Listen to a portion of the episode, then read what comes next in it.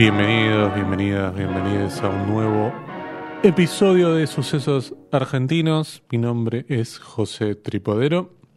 Y el mío es Vicky Duclos Siwet. ¿Cómo va la vida? Bien, acá, tomándome un té. Me gusta el olor de un podcast de cine argentino grabándose a la mañana. exactamente, exactamente, estamos en esa. Sí, muy mañana. Creo que nunca grabamos un horario tan temprano. Creo que nunca grabamos a la mañana igual, ¿o sí? Y mm, mediodía quizás, alguna vez al principio, ya lejos en el tiempo, en los inicios, en los albores. Bueno, puede ser. Bueno, pero tenemos que saludar a amigos nuestros. Quizás este que nos estén escuchando, digo, en Mendoza, Exactamente, a la gente de Bodega La Azul, nuestros amigos que eh, nos obsequian vinitos y que nosotros podemos comprarlos también y ustedes pueden comprarlos también a través de la página web que es eh, bodegalazul.com y además en su Instagram que es bodegalazul, ahí pueden encontrar toda la info sobre dónde se consiguen los vinos claro. de todas las variedades de Bodega Azul. Así es, así que un saludo enorme. Damos vuelta a la página porque tenemos que hacer memoria y balance del Bafisi 2023. Estamos en esa. Sí, pero acá vamos a hacer todavía algo más acotado, que es un balance del Bafisi 2023 en lo que concierne con películas argentinas. Que igual de todos modos es lo que más eh, aparece, ¿no? Este, Bien, eh, Vicky ya se puso mal porque la mesa está como haciendo una especie de... Sí, pero no estaba así, por eso me, puse... ¿Crees que...? La atención. Después no, lo no veremos. puedo hacer nada al respecto, así No, no, pero ya te pusiste mal, mira. No, no, no, me llama la atención nada. Bueno. Bueno. Que ajustar un mm, tornillo. Probablemente, eso siempre. Exacto. Bien. Bueno, sí. Hablemos de películas. Hablemos de películas. Y de Vimos- festival. Fuimos a la, fuimos a la Bafisi, ya podemos hacer un, Sí, un raconto. sí, todavía, si escuchan esto en tiempo y forma, eh, hay algunas películas que se pueden ver hasta el 8, el 9 de, mayo, una cosa así. Eh, algunas de las que vamos a hablar creo que hasta incluso se pueden ver hasta el 9 de mayo. Pero, empecemos, eh, Pero, si pero, querés, pero. empecemos con la película de apertura que nunca la hablamos. No, Vale, hablamos mucho entre nosotros, pero no la hablamos al aire, que es la película de Matías Zulansky, la nueva, Último Recurso.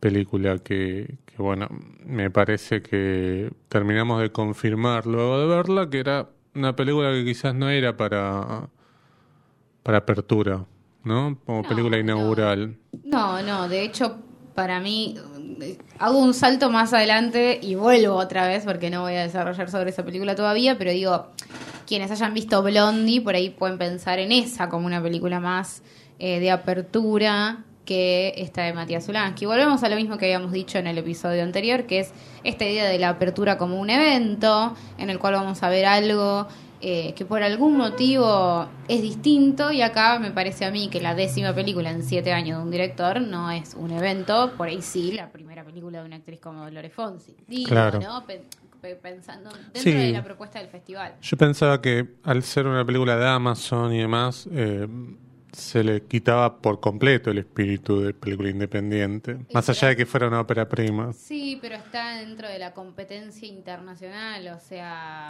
En general, las películas de, de apertura nunca van a la inauguración. No son películas inaugurales. Son películas como eh, función especial. Me Ah, acuerdo, por ejemplo, de la película de Sebastián De Caro, que creo que fue película de clausura. No, fue apertura. ¿La apertura, Claudia? fue apertura, ah, bueno, esa no fue competencia, digamos. no. Eh, ¿Qué sé yo? Me parece que. mm, Pero ahí sí me parece. Ahí, mira, la película de Sebastián De Caro no era una película producida por una plataforma o por un estudio grande. Era una película mm, independiente. Entonces, eh, me parece que sí ahí entraba, creo, en, la, en el casillero de Sí. película in- de in- Sí, yo lo que, inaugural. Me re- lo que me refería es. Digo, obvio, la película de apertura nunca está en competencia, pero, digo, justamente si es como es una película con el sellito de Amazon Claro. y no te copa que esté en la apertura, me hace aún más ruido que esté en una competencia con otras películas como las que también vamos a mencionar, Sí. tipo El Santo, qué sé yo. Sí. Pero bueno, si querés, seguimos Dale. con la apertura. No, me parece una película que tiene una premisa interesante que mm, muere ahí, ¿no? Muere en la idea simplemente de un paquete que llega a una eh, reacción de una publicación deportiva, no sé, tipo el gráfico, tipo goles, no sé, pienso en esas, porque además tiene esta cosa medio anacrónica de que ya no existen publicaciones, salvo el diario Le, Claro. no hay, digamos, Claro. el diario Le además es un diario grande, este, cooptado por, por un multimedio. em, pero quiero decir, llega este paquete y lo que indica es que probablemente se haya jugado un mundial de fútbol y Ah, sí, este em, Pensé que no estaba grabando, perdón. no no está bien, está no no yo sigo no te preocupes este asusté. Ah. Eh, Igual con lo que habíamos dicho hasta ahora. Eh, no- sí, sí, sí, está veo que está grabando, grabando. está veo que está grabando. Em, bien, porque estamos solos hoy. Estamos Claro. muy solos. Por lo menos hasta dentro de un ratito. Sí, este. Cuestión que llega este paquete extraño y lo que indica es que se jugó un mundial de fútbol en 1926 y que lo ganó Argentina y que por algún motivo fue eliminado de los anales de la historia. Sí. Entonces, dos periodistas, una muy experimentada y otra, una chica que acaba de llegar como pasante, tienen que emprender esta investigación de si lo que indica este paquete con estos datos y estas evidencias Es, cierto o no. Sí. Y ahí, ahí- para mí ahí termina, digamos, porque...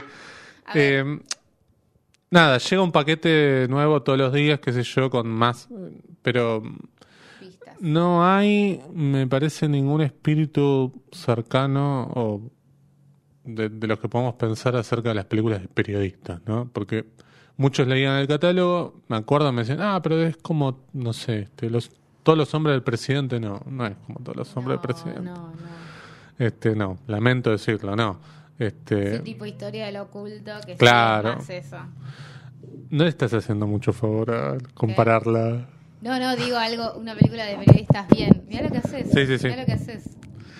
Este, mm, Mira lo que estás haciendo. cuestión que es mucho más interesante el vínculo entre ellas dos que la investigación en sí mismo. Lo cual para mí estaría bien, porque digo, que al final se descubra si fue cierto o no, para mí es anecdótico, es mucho más sí. lindo ver cómo estas dos mujeres que son de generaciones distintas, con vida distintas, eh, se vinculan. Eh, de hecho, lo mejor de la película es eh, los diálogos que tiene ella. Sí. Algunos diálogos que tienen algunos momentos, digo. Hay un gag muy divertido que cuando se pelean se pegan como pequeños cachetazos. Este, eso es, me parece como muy lindo, pero porque además está como fuera de lo que es la película, parece de otra película eso.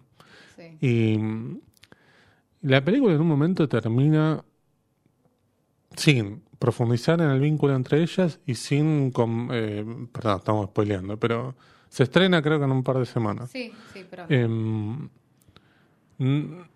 que no se descubra si era cierto o no que se jugó ese mundial, te vuelvo a decir, no me importa demasiado. Pero que el vínculo de ellas quede como ahí, ¿no? Hay un momento que van a la cárcel y importa muy poco, para no tiene sentido esa escena. Para mí es como que se empieza a abrir mucho. O sea, algo que era como de un universo pequeño, que era como la calle, los departamentos, la redacción y algo muy, muy de la ciudad. De repente, de repente como que se empieza a abrir, abrir, abrir, abrir y de repente termina en una isla, en no sé dónde. Sí, en Tigre, digo, ¿no? Che, pará, te fuiste, te fuiste de- hasta del espacio que era el que el espacio que te estaba dando contención a esa historia. Eh, sí, para mí pasa un poco eso, como que ya en un momento es como bueno y, y se fue todo al carajo. Sí. Y listo. Sí. Y no, no me gustó tanto eso. No. Sí, me parece esto, como en la primera mitad me está divertida y después ya como... eh, se Una película de Matías Solange, básicamente. Bien, ¿Qué otras películas tenés ahí que te voy anotando? Estás como muy dispersa, estás anotando, estás mirando el monitor, No. Estás mirando la mesa, estás mirando el celular, Pará, estás entrando a pará Letterboxd. Un poquito, porque acá tengo anotadas. Para un segundito. Bueno, ¿crees que siga yo? Si no- No. Tengo conversaciones sobre el odio. Vi muchas películas argentinas. Muy bien. Conversaciones sobre el odio. De Bien. Vera Fowell. No la vi. ¿No esa. la viste? sé que me dijiste, mirala, mirala, la mirala. prometiendo. No, me- se me fue. ¿Es de ella nomás o es codirigida? Es codirigida con eh, Diego Martínez. Ah, Sí, pues no lo nombramos. Lo, lo reinvisibilizo cada vez que menciono la película. Y mira, ¿querés que juegue el psicólogo? Te, te perdón, puedo decir. Perdón, perdón. Les, ¿Por qué estás nombrando a ella nada más? les pido disculpas. Pero... Porque es mujer, claro. Porque, bueno. Si fuera un- una película de un actor tipo Mariano Martínez, capaz que no dirías, no, está codirigida por Mariano Martínez. Acá es una película de Vera Fowell, estás diciendo. Es una película de Vera Fowell y Diego Martínez Bien. que tiene como cosas interesantes. Perdón, habíamos hablado y la premisa era súper atractiva. Yo dije, ¿esto puede ser una genialidad Bueno, o no? no. O sea, a ver, sí y no, ¿por qué? Mucho de lo que dice en la premisa, me parece, en la premisa no, perdón, en la sinopsis. Sí, no eh, sí, pero a mí me da como que la premisa es la realidad, como lo que Ah, es. claro, te entiendo. Como la sinopsis, La es sinopsis la de promesa. catálogo, claro, Como la promesa de lo que va a Muy bien, claro, es verdad. Eh, la sinopsis, como de alguna manera decía esto como un manifiesto contra la discriminación de la gente tóxica, como una cosa re prometedora y, y de repente la película me parece que no es eso que dice. La sinopsis es otra cosa. Claro, la sinopsis decía test de Bechdel, Sí, la basada en el película. test de claro, Bechdel, sí. claro. Eh, bueno, lo cierto es que se trata sobre... Tenemos dos mujeres, se llaman Débora las dos, una con H y la otra sin H. Débora Me con parece H divertido eso. Sí, está bueno, es divertido. Eh, Maricela Álvarez y Cecilia Roth son las dos Déboras. Solamente van a estar ellas dos en la película adentro de un departamento. Lo que va a pasar es que llega el personaje de la Débora Maricela Álvarez, la más joven y Sí. demás, llega y se encuentra con Débora Cecilia Roth eh, como un personaje muy excéntrico, ¿no? Con guantes. Llega, le quiere dar un beso y le dice, no, no me toques, me duele la piel, tengo, viste, como, ay, no me puedo parar. Como que es un personaje muy dramático el que hace Cecilia Roth. Y te vas dando cuenta ahí, en las charlas que empiezan a tener, que quizás el personaje de la Débora Cecilia Roth no esté muy en sus cabales y quizás tenga como toda una personalidad basada en la manipulación de las personas que tenía alrededor. Y se fue Bien. quedando sola en el tiempo.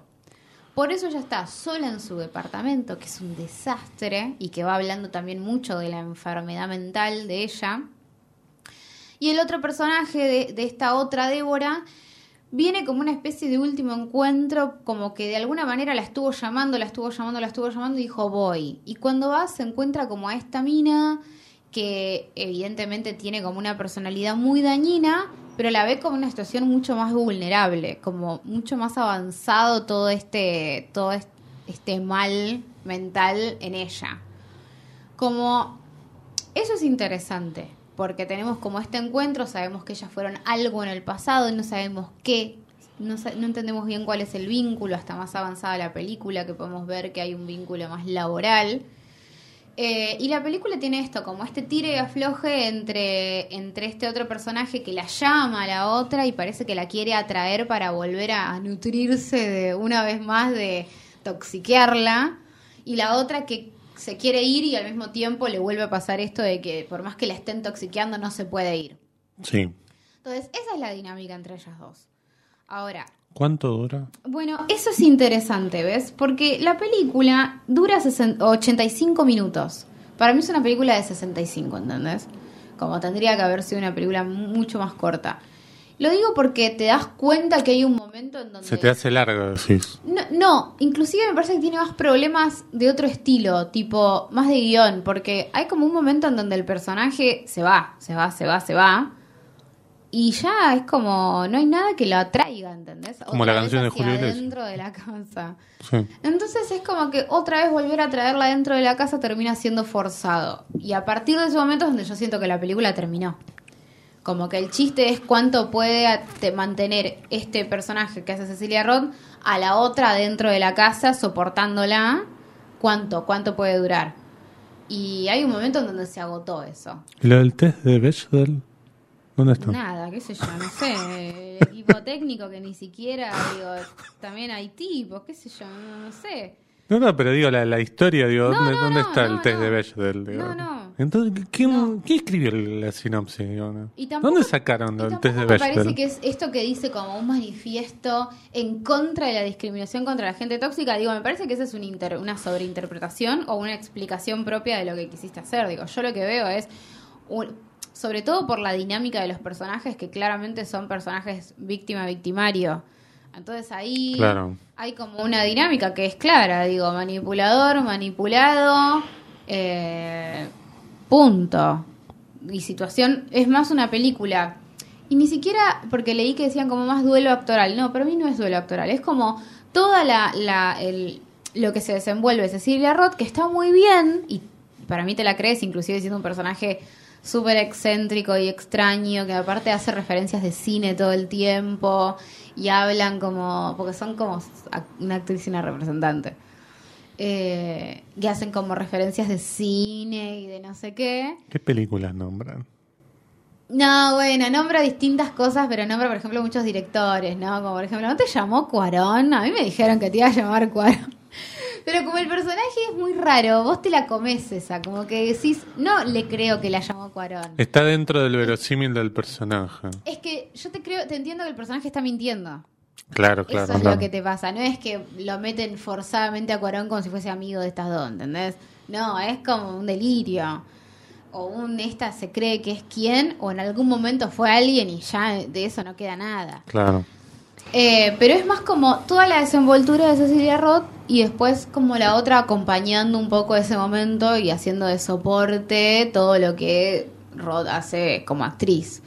Eh, después esto de la mani, el manifiesto, esto, aquello, Mm. para mí no está, digo, es como más un ejercicio que otra cosa. Bueno, No está mal igual. Para mí hubo gente que la mató mal como, no, malísima. Para mí no estaba tan mal. Los diálogos no estaban mal, digo, no, no sé, no, no me pareció tan, tan... Tremendo. Tan tremendo. bueno, todo. la voy a ver igual. Y así todo le puse dos estrellas y media. Sí, yo, vos tenés como un... A ver. Hay veces que yo te escucho hablar de una película, después veo en Letterboxd que le pusiste cuatro, digo, pero mi hijo estaba más o menos como cuatro.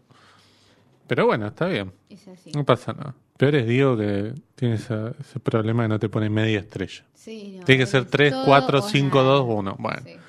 que le vaya bien. ¿Qué raro Eh, que contás? ¿Qué? 3, 4, 5, 2, 1. Y porque es lo que menos eh, se pone, uno, ¿no? Se pone más 5, 4, 3. cinco, dos. Bueno. ¿Yo creo que habla de una película? Y bueno, y si parece Una que creo que vimos los dos. Eh, Clorindo Testa. De Mariano Bien. Ginás, que era una de las películas más esperadas, probablemente. Sí. Em, una película, por supuesto, muy particular. Y uno diría, che, ¿es un documental sobre Clorindo Testa? No. No, es un documental. Es, o mejor dicho, es la versión de lo que Mariano Ginás puede hacer sobre Clorindo Testa. Si vos querés un documental más tradicional, llamás a otro director, ¿sí? O, no sé, este... Mariano Ginás no va a hacer una, un documental 2x2, este... No. ABCD No, no. y listo. digamos, va a hacer su propia mirada, se va a poner él en pantalla, te va a contar el... No quiero decir desde la literatura del yo llevada al cine, pero sí hay, me parece, una cuota muy personal, porque además su padre tuvo un vínculo muy particular con él, que el padre Ginás es escritor. Eh, y él también, siendo más joven, digamos, teniendo ese vínculo con, con Testa. Entonces, vos te pones a pensar, sería más interesante tener un documental tradicional de Clarino Testa o tener la mirada punzante, particular, personalísima de Mariano Ginás? Y me quedo con lo segundo yo. Sí, sí. Más allá de que después Sí, me pueda gustar más menos. Me pareció mucho más interesante la primera parte del documental. Y mm, hay algo que me pasa un poco con este tipo de proyectos de Mariano Ginás, de los últimos igual, ¿eh? Saquemos los más eh, canónicos, igual entre muchas comillas, como balnearios, como historias extraordinarias. Digo, pienso más en La Batalla del Tal, ahí este, este tipo de películas. Que hay una parte en la que siento que está de más. Ah, sí, sí. Siento que. Yo Pero no en el sentido de le sobran minutos a la película, sino digo, toda esta parte que me estás contando, esto, digo, Bueno, no sé si es de- parte de esta película. De Eso. De esta en particular, yo siento que hay como un momento en donde se empieza a repetir demasiado el, el, el chiste. Como que Un es la poco. segunda mitad. Ya lo sentía como un poco reiterativo.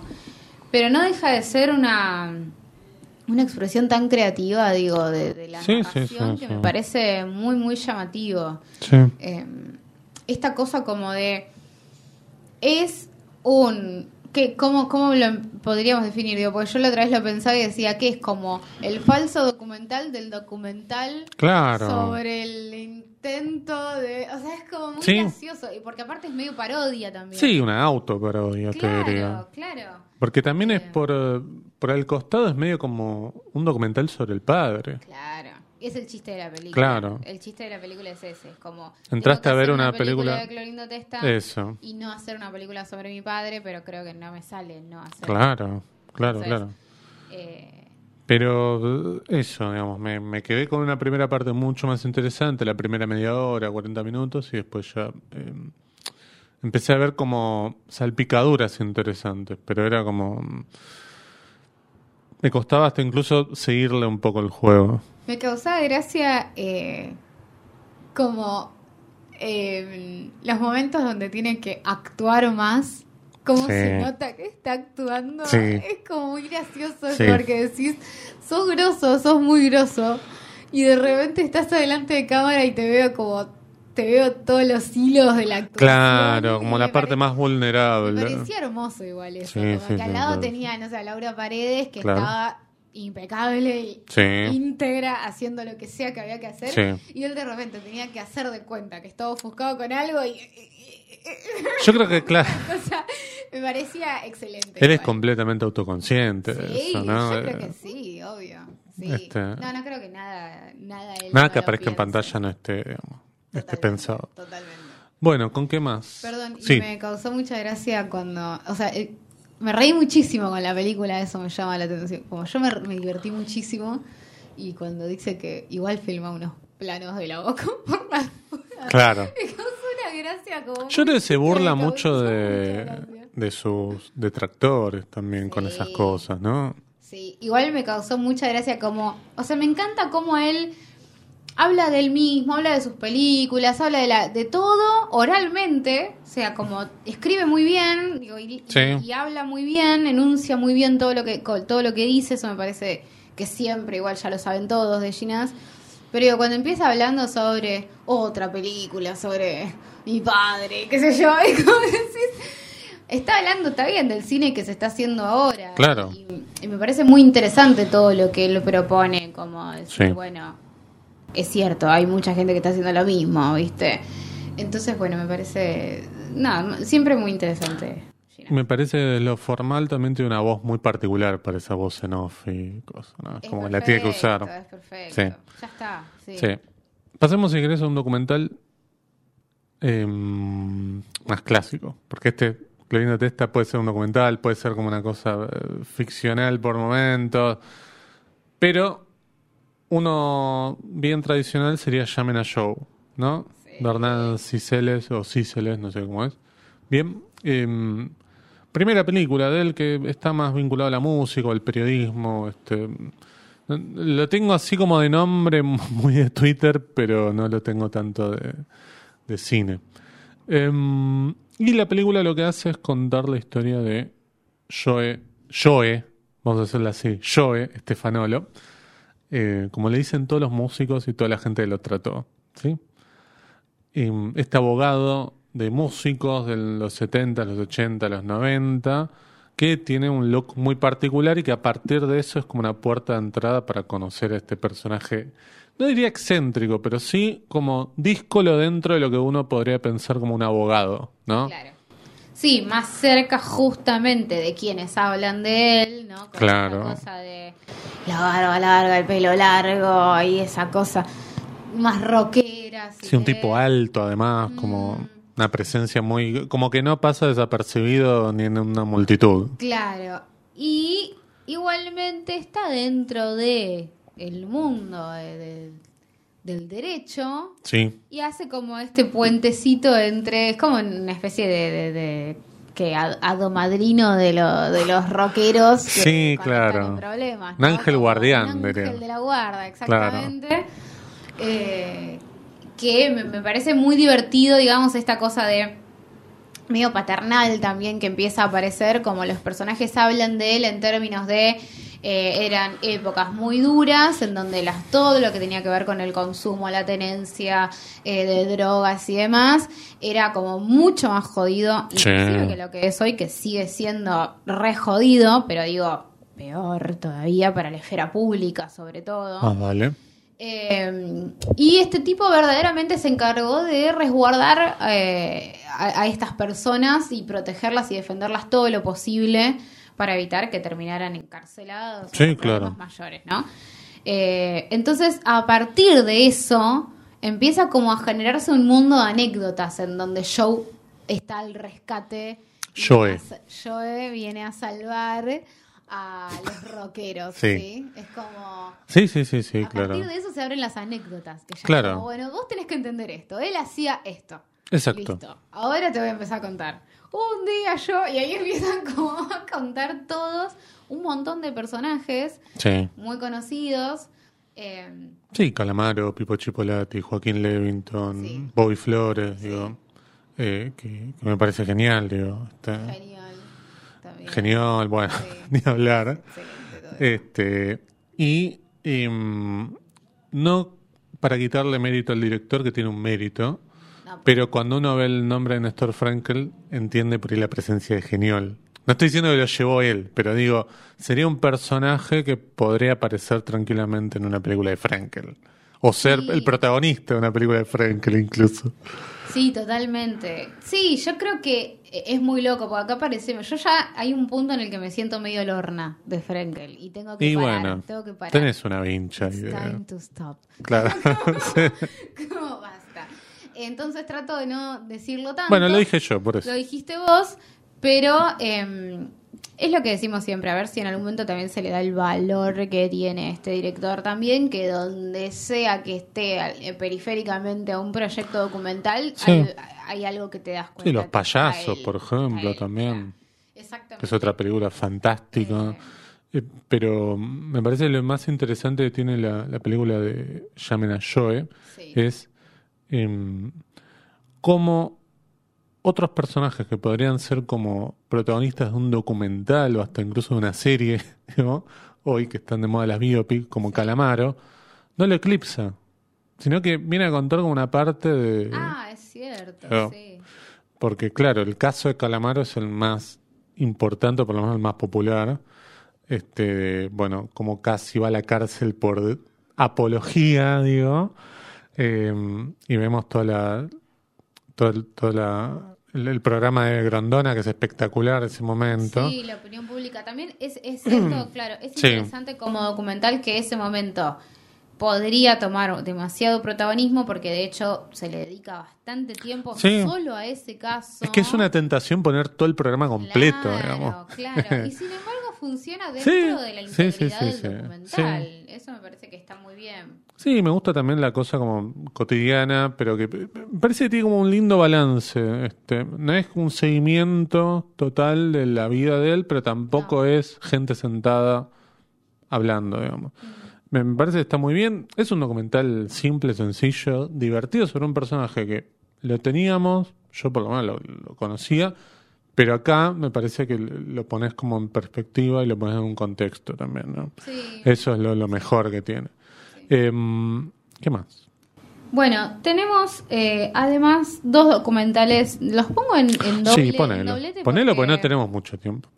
Bueno, no tenemos mucho tiempo. Yo sí tengo mucho Ah, bueno, ah, se despertó ahora. Si ustedes vieran cuando llegué, ¿no? No me podía ni abrir la puerta. ¿no?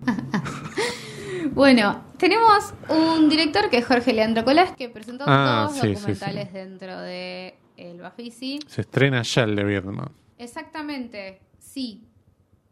Me- me- Perdón, te, te- No, me acordé que tenía programada una entrevista con Jorge. Ah, Leandro mira. Colás. Menos mal. Eh, sí, exactamente. Se estrena esta semana. Y eh, bueno, se llaman Viedma, la capital que no fue, justamente Sí. lo que mencionábamos recién, se estrena ahora esta semana. Y eh, Los médicos de Nietzsche. Sí. Bien. Hago como un punteíto, no sé si viste alguno de los dos. No, no vi ninguno de ¿No los dos. viste? Contame. Bueno, te cuento entonces. Sí. En orden, a ver, son muy distintos, es muy loco. Para mí igual hay algo que dice eh, en algún punto el, el catálogo con lo que yo no estoy nada de acuerdo. Que es Una como- vez más. Una vez más. Eh, que es esta cosa de darle valor a, eh, bueno, porque, ¿cómo se dice? Eh, Leandro Colás dice, se aleja de los manierismos mal llamados eh, rasgos autorales o autoralidad, que ya ahí me parece que hay como un error, digo, pero bueno, vamos, a ponerle. Y valora como la, la austeridad con la que mira los, con la que hace los documentales, ¿no? Como que formalmente los documentales son re básicos y re simples, y eso como que para el catálogo Sí. es mejor que un mal llamado autor. No entiendo qué es eso. La verdad, verdaderamente me parece una estupidez eh, contraponer esas dos miradas como si fuesen esto es lo válido, esto no, sobre todo porque Jorge, o sea, porque Colás, digo, hace documentales que verdaderamente son bastante simples, son más simples incluso que llamen a Joe, ¿entendés? Entonces, a Joe.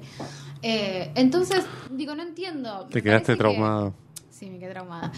Pero digo, me parece que el punto ahí es valorar de última la observación del chabón o algo del corte de, de Colás sin necesidad de, de- que entonces que Clorindo Testa qué es entonces no entiendo viste como una- un festín manierista o sea me parece una ridiculez y esto en ese sentido me parece que también lo termina haciendo quedar un poco mal a, a Leandro Colás Claro. como decirle miren él no tiene forma en lo que hace qué lindo y vos decís no pará Bueno, es lo que horrible". pasó con algunas críticas de las películas de Campuzano, que yo te decía, che, mirá, acá tenés un nene que no puede caminar, que este, tiene problemas cognitivos, pero mirá que te hizo un lindo caballito, valórenlo. Y vos, che, pero no le estás haciendo mucho favor. No, exacto, me pareció horrible. A mí me gusta lo que hace Leandro Colás, ¿no?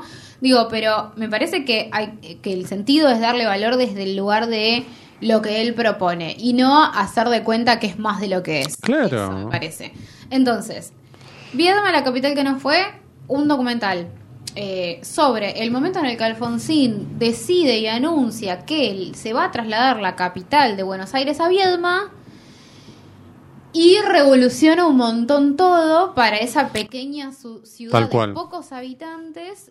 Se le abre por delante En la Patagonia nuevo. Argentina, Sí. este, en un lugar que se buscaba, a partir de eso, eh, activar esa parte geográfica del país que estaba como con, pro- con problemas de densidad poblacional, porque había pocos habitantes, y pero que había una necesidad de eh, poblar, digamos, justamente ahí, porque este está todo, está esta cosa que hoy en día a veces surge como una, una discusión de este está todo concentrado en AMBA, ¿no? Este y hay Sí, que los poderes. Claro.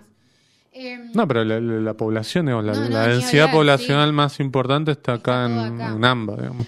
Y cosas que para mí tiene el documental de interesante. Por un lado, la cantidad de material de archivo de Alfonsín hablando del tema, lo cual es re interesante como verlo. Eh, y por otra parte, me parece re interesante que tiene a un montón de gente que fueron protagonistas de ese momento, porque en ese momento eran súper jóvenes y hoy están acá y pueden contar, digo. Eh, la gente del estudio de arquitectura, que básicamente era el proyecto de su vida. Iban a estar trabajando desde ese momento hasta hoy, porque el proyecto tenía proyección para el 2025, inclusive. O sea, ese estudio de arquitectura iba a toda su vida estar a través de eso. O sea, increíble. Entonces hablan los hijos de los fundadores de ese estudio de arquitectura, que también trabajaron en esos proyectos, muestran los planos. Eh, Sí, es un gran documental de investigación sobre Sí, el tema. Y hay como estudiantes de arquitectura que los leen esos planos y los interpretan como proyectos de otras ciudades del mundo, como para pensar en un montón de cosas quizás de avanzada, se Sí, puede sí, sí. decir, que tenían. Pero, lejos de idealizar también ese, ese proyecto, también propone otra mirada de otros arquitectos, por ejemplo, y de pobladores que estaban en ese momento en, en Viedma, que tienen otra visión del tema. Por ejemplo, más del estilo, no sé, un arquitecto más Rodolfo Livingston, que viene y dice, pará, dice, a la gente que estaba en Viedma no la iban a ser los protagonistas de la capital. La gente que estaba en Viedma iba a quedar en los bordes de la capital. En un conurbano. En un conurbano. Y eh, esto no estaba pensado para ellos. Y hace como una mirada súper crítica, lo mismo que una mujer que también vivía ahí y que de repente también dice, ¿no? Si todo esto se venía para acá, yo me iba. No, pero además tuvo consecuencias el hecho de que no se haya trasladado, porque un montón de cosas se pusieron en marcha y quedaron ahí medio Sí. como... No quedó como un pueblo fantasma Viedma, No. pero más o menos. ¿no? Bueno, pero muestran eso, porque por ejemplo muestran cómo empezaron a construir algunos, eh, algunos edificios y demás, que eran muchos para los trabajadores que iban a ir de otras eh, provincias para trabajar en la construcción de la capital, y esos edificios son como monoblocks en el medio del sur, Claro. que no tienen nada que ver con eh, lo que es la arquitectura del sur, nada que ver. Claro, no, Eh, entonces, bueno, la verdad es que es un documental que muestra estas dos porciones, ¿no? Maravilla. Un, un punto de vista y una promesa y por otro lado una mirada muy crítica a eso. Parece Sobre todo, sobre todo porque acá en Argentina lamentablemente no tenemos como este tipo de proyectos faraónicos a largo plazo. No el hecho solamente hablar. trasladar una capital de una ciudad a otra, sino la idea de, bueno, pensamos un plan de acá a 2045 para mejorar no sé qué cosa, para... Sí. No tenemos, No, digamos, no. porque de hecho estamos viendo que eh, un presidente asume y ya no puede ni siquiera terminar las obras que promete en su mandato. Digo, bueno, un montón de cosas nos vamos a meter a discutir, pero es interesante pensarlo de ese lado. Sí. El- este documental que, bueno, se estrena ya, probablemente cuando estén escuchando esto se haya estrenado o estemos ahí.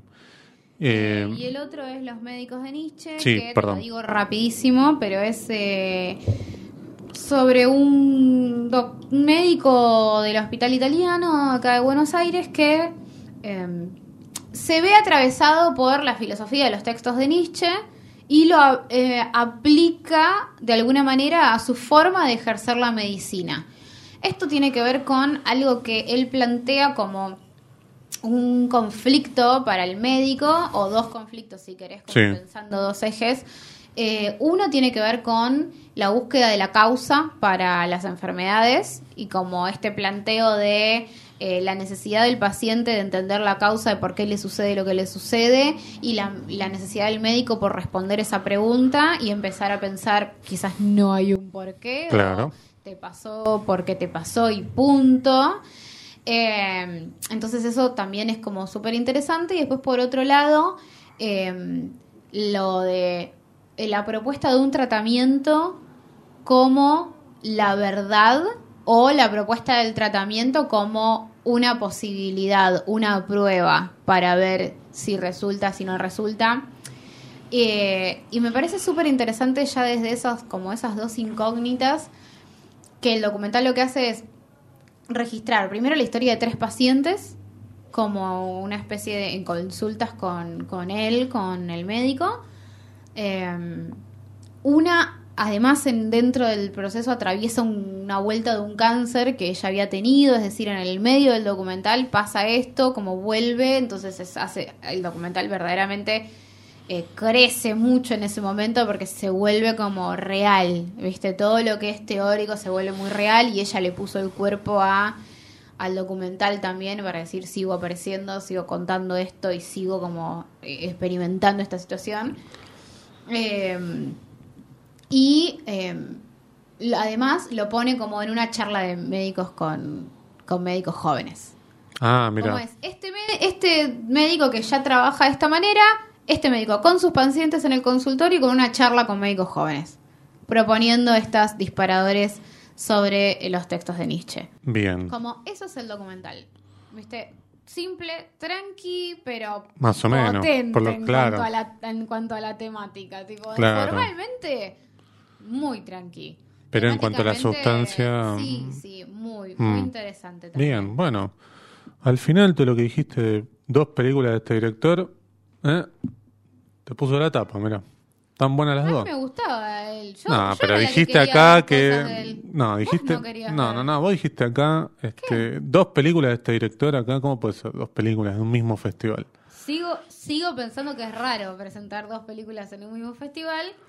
Eh, las dos Sea quien buenas, sea. Sea Está quien bien. sea. Está muy bien, están está muy bien, está muy pero bien. me parece raro. Es como que vos estrenes. Es como que vos estés en dos competencias. Es muy extraño, ¿entendés? Bueno, vos acá en punto cero a veces estás en una, competen- una misma terna dos veces. ¿Qué? No, mentira. bueno. mentira. Bueno, dale, seguí. Em, Ya no quiero hablar yo quiero ver la de Vietnam. La de Vietnam la voy a ver seguro. Es Bueno, así. dale. La otra no sé si tengo ganas de ver médicos. Me, me inter- está bueno, es interesante, pero bueno, es como cuando yo te hablé del documental checo. Claro, por eso te digo, más nota baja. Bien. Em, yo quiero hablar de una película, siguiendo con los documentales, el último documental del que voy a hablar, que es La vida oscuras, la película sobre Fernando Martín Peña. Sí. Sí, que lo sigue desde 2014 hasta 2022, un largo periodo en el que Peña atravesó un montón de cosas. Digo, quienes nos escuchan ya saben quién es Peña, por ahí alguno nos escucha por primera vez. ¿eh? Siempre hay que tener en cuenta eso, ¿no? Que por ahí nos ser. están escuchando por primera vez. Em, Fernando Martín Peña es un divulgador, docente, conductor. A mí, bueno, esa palabra ¿Qué? ¿No me- gusta? no me gusta. ¿Sabes por qué? ¿Por qué? Porque Preservador. preservador un poco más, pero coleccionista te explico por qué no me gusta. Diga, diga. Porque me da una idea de que es alguien que junta cosas para sí mismo, no como algo malo, Es pero sí como sí. ten, quiero coleccionar estos Funkos, digamos, como los que tiene Diego acá. Acá Diego no, porque los pone para, para todo el mundo, pero quiero decir, viste que el que colecciona, no sé, tapitas, el que colecciona, este, no Es sé, como latitas. algo de índole privada. Claro, la algo, claro, exacto, algo de índole privado. Justamente espectacular. Al- Alguien como Fernando Martín Peña hace todo lo contrario, digamos. Levanta las películas, las compra también. Digo, la, la colección que empezaron con Octavio, Octavio Fabiano fue comprando un montón de películas de un cine en Santa Fe. Él siempre cuenta esta historia de, de un viaje que hicieron en un auto y se trajeron no sé cuántas películas con una plata que él había ganado dando clases. Eh, eso es- también ya te va dando una idea y una pauta de qué tipo de personaje es Peña, digo, que, en el sentido del- del amor por el cine. Y esas películas no es que las tiene eh, para sí mismo, para mirarlas él. Porque muchas veces dice, el- para que las películas vivan un poco más la- hay que proyectarlas. Es cierto. Él las sí. podría proyectar en su casa, digamos. Y sin embargo, esas proyecciones para alargarle la vida a las películas se dan en un marco público, digo, en el Malva, en la ENERC, en hasta Trilce hoy en día, o en cualquier otro ciclo que se arma, este, no sé, eh, el de la encuesta de cine argentino, digo, cualquiera, o bueno, como va a pasar ahora en el en el FISIC, el Festival de Cosquín, que las películas que se van a pasar en 35 son de la colección de Peña. Y, él está haciendo en verdad el trabajo que debería estar haciendo un organismo público o una institución este, que tenga fines, eh, mejor dicho, presupuesto estatal. Cuestión que este documental lo sigue en su cotidianidad, en su casa, en, en las proyecciones. Es muy lindo ver, además, cómo está armado este documental en el sentido de no es que se sienta Peña a contar su historia, que podría ser y sería súper interesante, pero es mucho más interesante eso que él podría decir con palabras, verlo con imágenes. Sí. Él bajando un taxi con las películas, él entrando a la sala de proyección y poniendo él la película, él cortando los tickets en el Malva, ¿no? En la NERC también dándole la bienvenida a la gente, algunos le hablan, otros este, pasan. presentando la película e incluso si la película tiene intertítulos en otro idioma, él con un micrófono este, traduciendo. Claro. Digo, más no se puede hacer. No, no, no. Eh, y bueno, después tiene imágenes que para mí son muy tristes, que son dos. Una, la de las películas que son tiradas en un bolquete. Sí, yo me pregunté, me, me cuestioné mucho sobre la moral de ese plano. como, como poner la cámara ahí y filmar y después dije, es lo que tenían que hacer. Para mí sí, digo, no te están mostrando, no están tirando no, no, me dolió. bebés en un Me bolquete. dolió ¿no? verlo y al mismo Sí, sí, tiempo sí, dije, es lo que tienen que hacer. Poner la cámara ahí y ver eso. Quizás rato. es la única forma de entender Sí, por eso. Sí, sí, sí. digo, lo que está pasando. Sí, sí. Eh, y después la otra imagen que también me parece como muy triste, que es la de Cinecolor haciendo la última copia en fílmico, ¿sí? Que es como, bueno, el fin verdadero de una era, ¿no? De, de una era de 100 años, digo, no, no de... Esto cuando a veces se dice el fin de una era y es, no sé, terminó casi Ángeles, vos "Buah, tres temporadas nomás. Ay, ay, ay. Este, ¿Te toqué una fibra? No. No, para nada. No, Ah, no, bueno. Jamás miré casi ángeles. Bueno, eso, me parece un documental fantástico porque además atraviesa un periodo eh, problemático de Peña el- vinculado con la televisión pública, cuando se debatía si el programa seguía o no. Después también me parece muy divertida la parte en la que Peña tiene como una idea para dar... eh, Un cierre totalmente funerario. y claro, y lo paran y le dicen, no, pero Fernando, no sé, no estaría bueno, porque pareciera que nosotros te estamos echando. digamos. Este, y que él se da cuenta de eso, ¿no? Eso también me parece como muy interesante. Eh, Sí, y también esta cosa como de, bueno, por ahí reservarse esa idea que él tenía en pos de, Para otro bueno, momento. a ver, si, si ellos no quieren, digo, ya está. Pero, Claro. ¿viste? Como, me parece divertido. Pero me parece un gran documental, gran documental. Ojalá se estrene pronto. Le da tridimensionalidad también a él. eh, Totalmente. como, digo, una veces, yo muchas veces me- me- no estoy de acuerdo con muchas formas en las que No, y está muy bien, redes digo. sociales, y- pero verdaderamente eso no quita el personaje que es. Eh, la importancia que, que tiene Sí. y este documental me parece que lo que hace es darle eso, ¿no? Como una tridimensionalidad por fuera de lo que es la Claro, claro, claro. Twitter que puede tener sobre Claro. algo. Digo, esto va más allá. Exacto. Em, así que sí, es genial. Bueno, ¿Qué? El Santo. El santo. Ópera prima, Sí. me olvidé el nombre del director. Agustín Carbonere. Agustín Carbonere, un saludo muy grande. Una película mm, hecha prácticamente de manera autogestionada, ¿sí? Y que a mí me sorprendió mucho porque sabía muy poquito. Dije, uy, voy a ver un documental sobre un curandero, no sé qué. Y la película te lleva para otro lado, que eso me parece como muy, muy valorable siempre, creo, ¿no? Una película que te zarandea un poco. Sí. Por supuesto, plantea una idea sobre este tipo de personajes que están por los márgenes de la medicina o de la medicina tradicional y que siempre son vistos como, por un lado, chantas, pero también por otro lado como la última esperanza dentro de un contexto de desesperación para mucha gente, ¿no? Es ahí donde uno dice, che, esto está mal, porque están jugando con la, con la desesperación o la ilusión de alguien. Y mm, me parece una película que, que va como increciendo. Yo te decía al principio mientras veía, oh, esto no sé. Y cuando se transforma en otra cosa, cuando el personaje mismo también empieza a transformarse, es donde la película para mí gana. Me parece que a vos te gustó un poco más que a mí. A mí me gustó mucho y me gustó bastante desde el comienzo porque me parecía que generaba como una cosa eh, bastante hipnótica sobre, sobre él y ese procedimiento, viste, como eh, este mundo un poco más oscuro, Claro. la técnica, esta cosa tan mágica que no tiene relación, digo, viene alguien con un dolor en un lugar y de repente ves que rompe un huevo y no sé qué y el huevo sale con algo negro.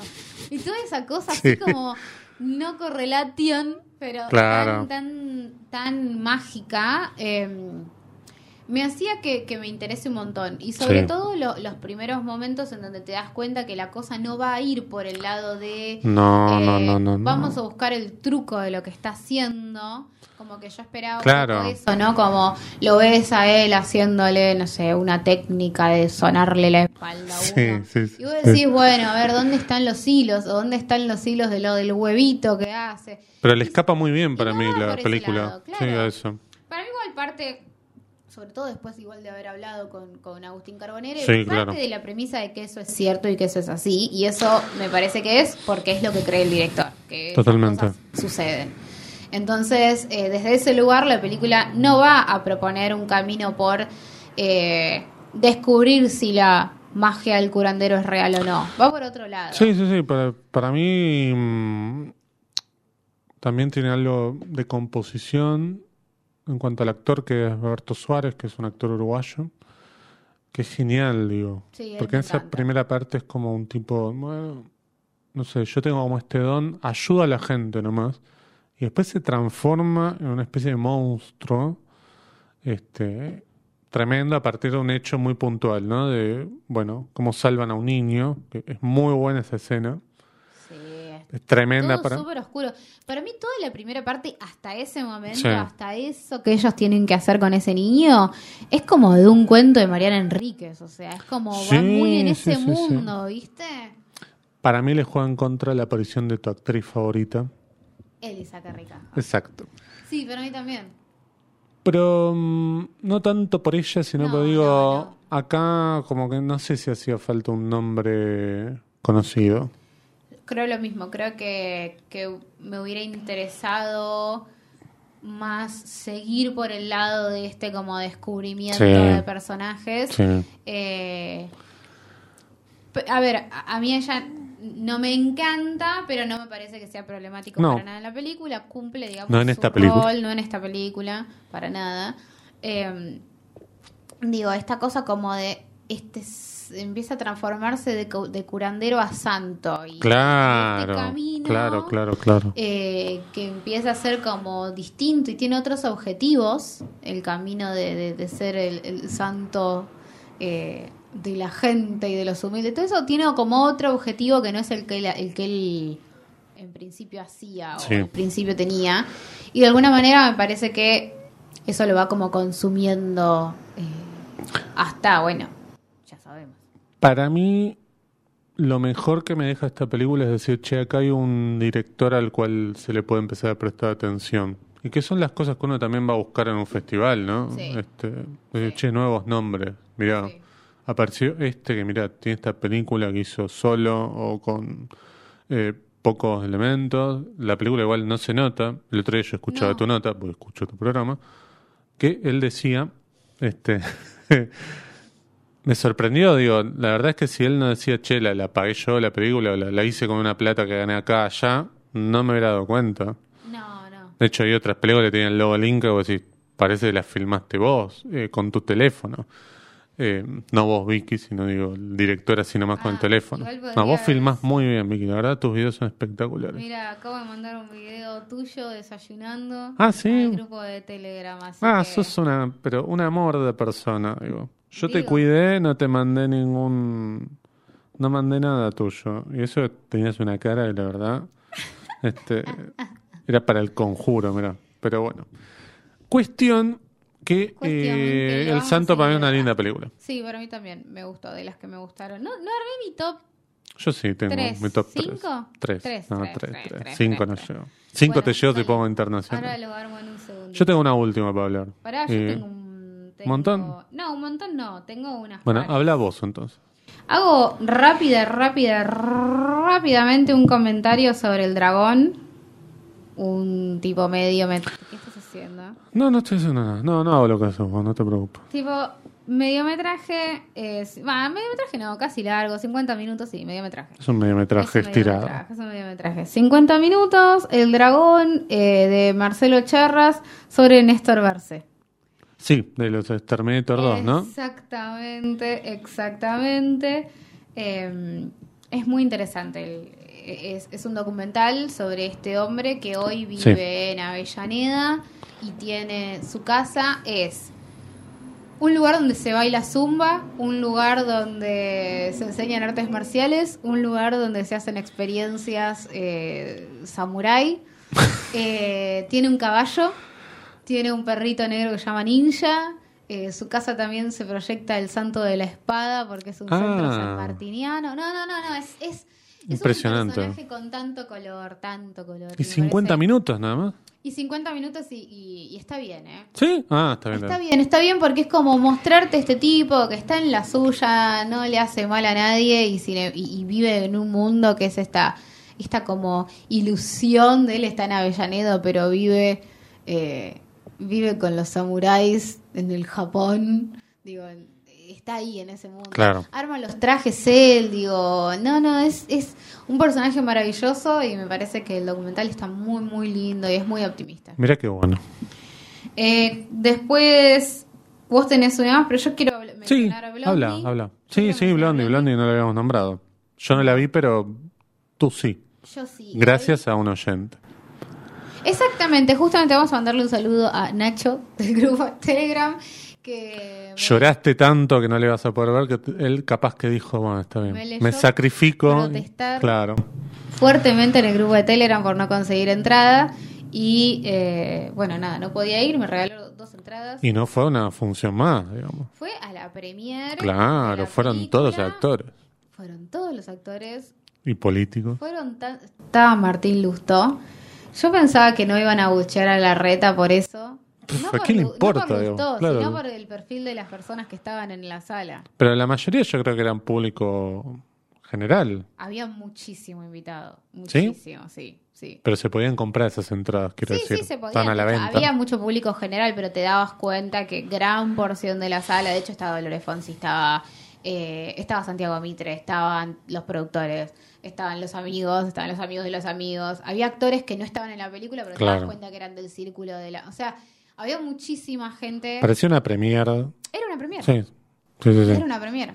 Eh, y la película para mí es muy sorprendente, es muy linda. Yo fui bien predispuesta igual, digo, tenía como esta sinopsis de eh, Blondie y Mirko, le gusta la misma música, tienen los mismos amigos, hacen las mismas cosas, pero no son amigos, son madre e hijo, ¿no? Como ese es el, el Bueno, pero es bastante más sensata esa sinopsis que cual las de. No Ni sé. hablar, sí, las conceptuales, ¿no?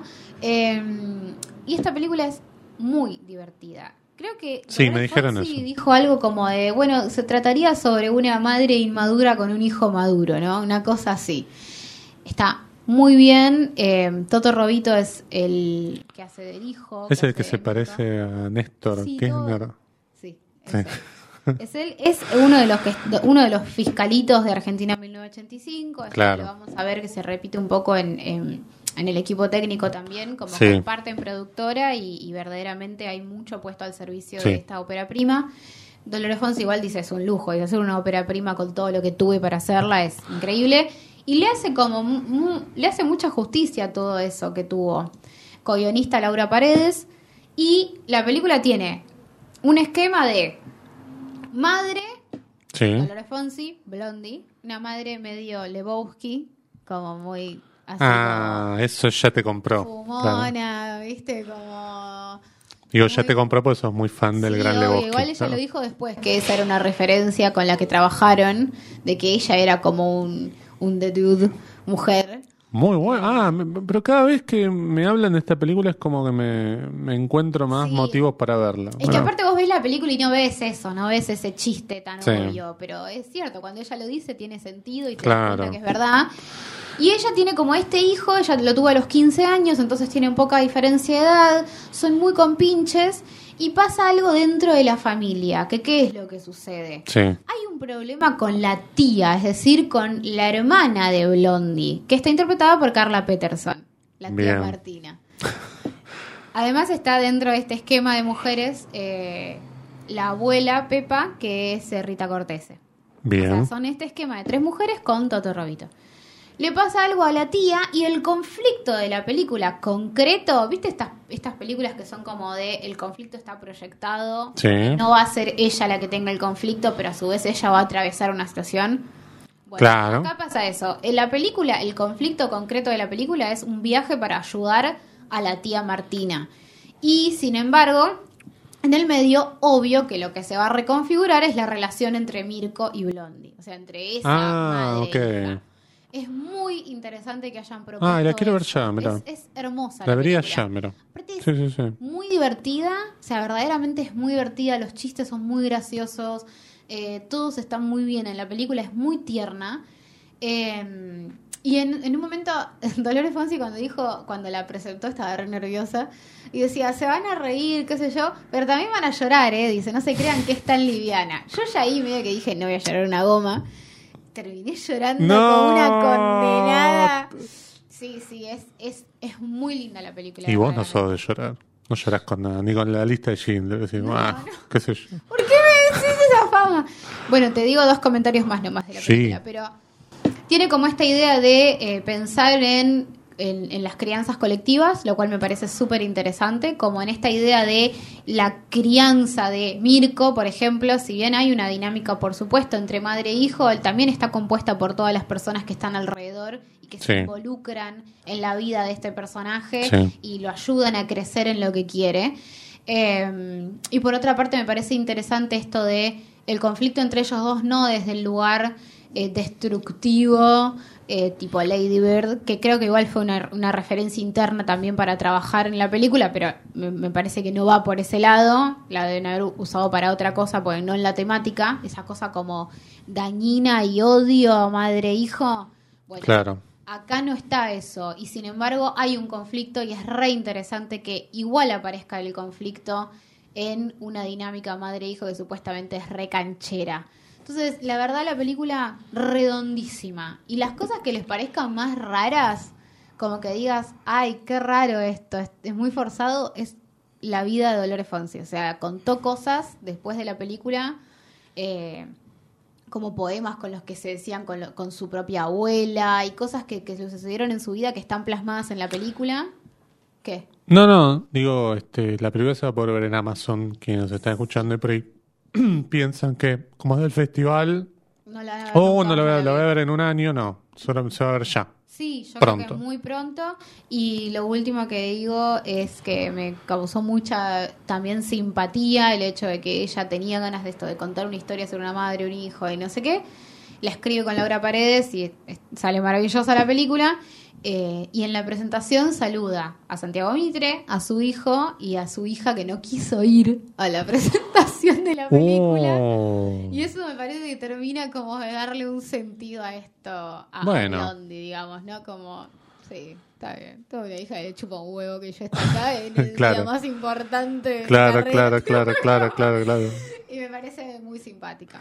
Eh, uno de los productores es Mark Johnson, te, te decía antes de empezar, eh, productor de las películas de Narnia, productor de Diario de una Pasión, productor de Buenos Días Vietnam, productores de Ba- productor de Baxi, la película de Warren Beatty, asistente de dirección en Sorcerer de William Friedkin, es decir, tremendo nombre para una para una ópera prima. Así que este hay que aprovechar bien. a Dolores Fonsi que no tiene los las moñitas de los directores que no te cuentan cómo hicieron las cosas, ella cuenta todo.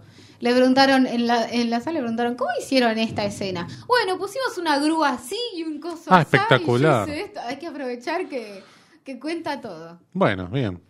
Capaz la podemos tener acá. ¿Quién Ojalá, dice? ojalá. Estaría bueno. Dios te oiga. Bueno, Dios te conteste, porque yo escribí y nadie me contestó. ¿en serio? Para esto, sí. Ah, mira. Bueno. Em, qué lástima, la verdad. Este, me pongo muy triste. Bien, la última película de la que yo tengo para hablar, porque, está, este, por favor, es Arturo a los 30, que fue la última película que vi de este festival y la verdad es que por lo menos me elevó un poquito la, la calidad del promedio, que yo te decía, no vi tantas películas como vos viste. De hecho, yo vi menos que el año anterior. Yo voy Em, menos también que otros años. Y, pero para mí eso es un síntoma. ¿Qué crees que te sí. Es un síntoma. Bueno, em, Arturo de las 30, segunda película de Martín Shanley, que había dirigido Juan a los 12, hace 8 años, es decir, es su segunda película después de 8 años. Me hace acordar un poco a, a Gabriel Medina, digo, Sí. entre los paranoicos y este, la araña vampiro. No tiene nada que ver, porque ya veo que. Ah, es como. No, no es como. Estamos diciendo simplemente la distancia entre una película y otra. ¿sí? Una película que fue muy buena, por supuesto, Juana a los 12 no tuvo el impacto de culto que sí tuvo los paranoicos, pero me acuerdo cuando la vi en un Buffy y también dije, che, mira esto, qué interesante, qué ideas, qué, qué bueno. Y aparece esta película con un título similar y uno decía, bueno. Y que él esté como protagonista. Multiverso. Claro, exacto. De hecho, aparecen actrices de, de esa película que al haber pasado ocho años están muy cambiadas, digo, porque eran personajes adolescentes y acá ya son como adultos, hasta incluso interactuando con él en ciertas escenas que, que son como muy incómodas. Y justamente para mí, una de las grandes cualidades que tiene este, este- esta película, Arturo a los 30, es que es una película incómoda, de comedia, de esas tiernas. Comedias de las que te hacen sentir vergüencita. Claro, un poco de. Pero, pero lindo, digamos. Sí, ver como, bueno, uy, mirá en la que se metió este chabón. Bueno, él, que es el protagonista, que hace de Arturo, es un tipo que está merodeando los 30 años y no tiene ni la más puta idea qué hacer de su vida. Está como bollando de un lado a otro. Todo comienza con el casamiento de una amiga en, una iglesia, además en marzo de 2020. eh, tiene una voz en off que es muy interesante la película, hecha por él. Siempre criticamos el uso malo de la voz en off, pero acá es como que es muy puntual y muy sentido y está muy bien usado. A partir de algo que sucede camino de la iglesia al eh, lugar donde, donde se va a hacer la fiesta, la película empieza a trazar ciertos flashbacks para contarte grajeas de la vida de él de los últimos años, ¿no? 2018, 2014, y empiezan a aparecer un montón de personajes que después se cruzan en el casamiento como personajes que fueron parte de un fragmento de la vida de él, ¿no? La película es divertidísima. Sí. Tiene diálogos que son espectaculares, situaciones que son espectaculares. O sea, es, un tipo de película, un tipo de ficción posible, digo, pues no es una mega superproducción. Em, digo, son películas que se pueden hacer acá. Y algo que yo te comentaba antes de empezar, es que para mí tenemos una crisis con la ficción. Están, está todo bien con estos documentales, llamen a Joe, el de Viedma. Digo, Sí, están buenos. propia vida. El tema es que no, no Pero estamos viendo como mucho de eso y muy poco de esto. ¿sí? En el caso de Blondie, es una película bancada por Amazon, con, un, con una estructura y un aparato que hacen posible eso. Pero digo, y digo, Blondie es más complicado que podamos tener 10, 12 películas como Blondie. En cambio, como películas de Martin Shanley, podríamos tener 10, 12 por año. Sin embargo, tenemos una cada tanto. Eh, lo decíamos también el método Tangalanga, es una película más grande, por supuesto. Digo, acá los, los pocos nombres conocidos que aparecen son nombres que hacen papelitos muy chicos, digo, Paula Greenspan, María Soldi, pero son nombres como muy de alguien que está siguiendo El cine argentino. el cine argentino. Digo, eh, pero más allá de eso, creo que tiene un montón de cosas que siempre estamos como pendientes "Uh, los diálogos, no sé qué, los diálogos acá son espectaculares, Sí.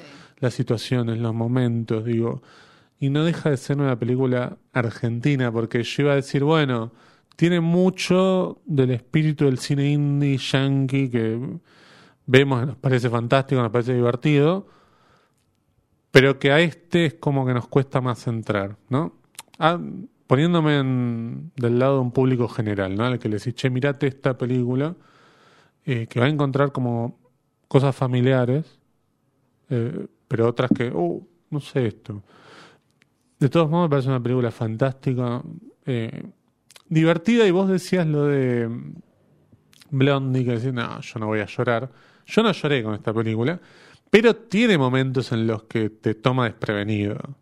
Sí, Al final. ser. Yo no lloré, No, no, yo tampoco, pero pero me gustó, digo, Dios, creo que esa, ese, mm, es una comedia dramática, más comedia, por supuesto, Sí. pero los momentos de drama son como, bueno, sí, porque hay algo que sobrevuela Sí. a este personaje y a otros que, que están por ahí, eh, y hay como un punto, para mí lo interesante es como, él está en este momento medio a la deriva, y de alguna manera ese diario de ir mirando para atrás es como tratar de alguna manera de, pre- de preguntarse desde cuándo está así. ¿no? Claro. Y hay algo. la película no te cuenta igual No, desde cuándo. Pero me parece que el, punto de llegada es Sí, ese momento, claro, claro, claro, claro, claro. toda la vida. Claro, exacto. Eh, y sin embargo eso me parece que está bien puesto Sí. eh, como primero para terminar de darle un sentido cronológico a la película. Y la cosa circular de Sí. que empieza con la cuarentena o en los albores de la cuarentena en marzo de 2020 y termina con unos meses después, eh, que estamos viendo la parte más complicada, tipo mitad de 2020, Sí.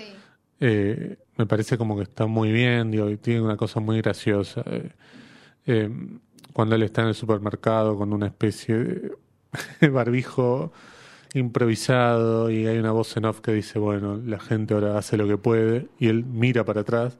Vemos una señora con una especie de bidón cortado por la mitad puesto en la cabeza, que, es muy divertido. Tiene esas cosas la película, como cosas muy grajeas, te diría, de comedia que, que son muy buenas. Muy sí. Así que bueno, espero que se estrene pronto. Seguramente se va a estrenar pronto porque tiene el, el loguito del. Inca. Este, esperemos que se, no sé, se pueda ver en varias salas. Lamento decir desde mi pesimismo que al no tener nombres importantes en cuanto a popularidad, va a ser difícil que pueda surfear más allá del gomón de algún espacio Inca, pero bueno, no sé. Eh, esperemos que por lo menos este, en Cinear se suba, digo, para la gente que está fuera de AMBA o, o lejos de un espacio Inca. ¿Alguna más tenés? No, creo que Nada no. más. Bueno, no. yo mi top 3, Arturo Ah, a los nunca 30. dormí, qué estúpida. No, pero te digo, mira, te doy tiempo. Te digo, Arturo a los 30, por muchos motivos, pero también como la quiero poner como una especie de, bueno, punta de lanza. No te digo que esta película es la que nos debería salvar, pero sí como ponerla como un espejo, decir, esto es lo, algo así habría que empezar a pensar. Eh, sobre todo por esto que señalo acerca de la crisis con la ficción, que para mí tenemos en, en el cine argentino, sobre todo el cine argentino más independiente. Dentro mismo de lo que estuvimos hablando, Sí. a ver, eh, hay películas con buenas premisas para la ficción y desenvolturas un poco más flojas. Mismo eh, si hablamos de Santos, una película que se empieza como potente y en algún punto también se abre y queda muy abierta. Digo, nada, o sea, dentro Sí. mismo de las ficciones que nos gustan pasan cosas Sí. que no son tan contundentes. Sí. Mi puesto número dos, La vida a oscuras, la, la película de Bellande sobre Peña. Y tercero voy a poner El Santo, ¿sí? de Agustín Carbonera. También como una suerte de apuesta al futuro. Me parece que con El Santo y con Arturo de los 30 tenemos por lo menos una mínima esperanza sobre la ficción. ¿sí? Y un poco también como para sacarnos encima ya ciertos clavos, digamos. Sí, Y ojalá. le estoy diciendo al señor José Celestino Campuzano. Básicamente, pues la película. Sobre todo la veo como para que después no me digan, ah, pero vos tenés que ver las últimas dos. Estoy viendo todas las últimas películas de Campuzano. ¿Sí? Vi la anterior, que la comentamos acá, que ya me olvidé cómo se llama, pero esa película de filmó en Santa Fe. Eh, y esta, digo. El Clan Vega. ¿Qué crees que te diga? Ese es, ese es mi puesto número 3. ¿El Clan Vega? El Clan Vega como lo que no hay que hacer. Bueno, mi puesto número uno es Arturo a los 30. Bien. También. Eh, Copiona. Mi puesto número 2 es Blondie. Bien. Y mi puesto número 3 es El Santo también. Ah, todas ficciones al final. Bien. Sí, sí, decidí que sí. Iba a poner Llamen a Joe como dentro del cosa, pero dije no, vamos a apostarle a, a las ficciones. Bueno, Si me parece muy bien. top 5, creo que entra, en Llamen a, entra Llamen a Joe y me quedo en un top 4. Ah, bueno, está bien. Bueno, saludar a la gente del grupo de Telegram. Que ha acompañado muy bien este oficio, haciendo comentarios sobre las películas que van viendo, sobre los desperfectos en algunas funciones, ¿eh? este, películas que se pasaron en tres tandas, pero Ay, bueno. Em, yo ya no tengo muchas más ganas de hablar de la No. organización del oficio. No. Este, simplemente quiero hablar de las películas, que es lo más importante, y apoyar eh, siempre este festival, por más que esté a la deriva, por lo menos desde mi punto de vista. Eh, y también valorar el trabajo de un montón de gente que, que de verdad, digamos, este, o trabaja de voluntario o, no sé, se pide la semana y está ahí. Esa gente, por supuesto, no, es, no estamos contra esa gente, estamos en contra de que el festival haya caído mucho. Digo, y si eso no lo pueden ver en función de ediciones anteriores, no sé, y acá no hay un sesgo de color político, digo, porque yo siempre lo digo, no tengo un problema. Yo, por ejemplo, a Quintín ni un vaso con agua le doy, pero las mejores ediciones del Bafisi fueron las de él. Está bien, era otro contexto, otro escenario, otro país. Pero también otra mirada del, del Sí, festival, ¿no? totalmente. Porque dentro de los recursos Sí, que vos podés tener sí, y dentro de las posibilidades, hay también una cuestión de concepto de, de- del festival todo. Claro, claro, que tiene que ver con la cabeza de la que lo lleva adelante. Pero más vale, el problema para mí es que si no hay una cosa de, bueno, hagamos un balance a ver qué pasó, qué pasó con las funciones, qué pasó con los subtítulos, qué pasa con el catálogo. Si creen que está todo bien, y bueno, muchachos, buena suerte, qué sé yo, ojalá que se pueda mantener, no sé qué decir. Em, saludamos al señor Cristian Ponce, que ha terminado su segunda película, por lo menos filmar un aplauso, un aplauso. Este aplauso es para vos. ¿eh? Este, espero que venga a presentar. Yo no quiero dejar el compromiso al aire, pero debería venir a presentar acá la película, ¿no? En el podcast que más lo banca. Incluso más que el podcast que hace él, lo bancamos nosotros. Bueno, eh, un saludo a Diego González que debe estar tomándose el 140 o no sé. Eh, Exacto, debe estar Mirá, eso, mirá sí. cómo este, debe estar llegando. Em, punto cero, mientras Vicky se despereza, el desperezo de las 10 y 40 de la mañana. Este, y nada más. Eh, sí, nada más. Chao. Muchas gracias, Victoria Watt. No, de nada, José Tribadero, gracias a vos. Adiós.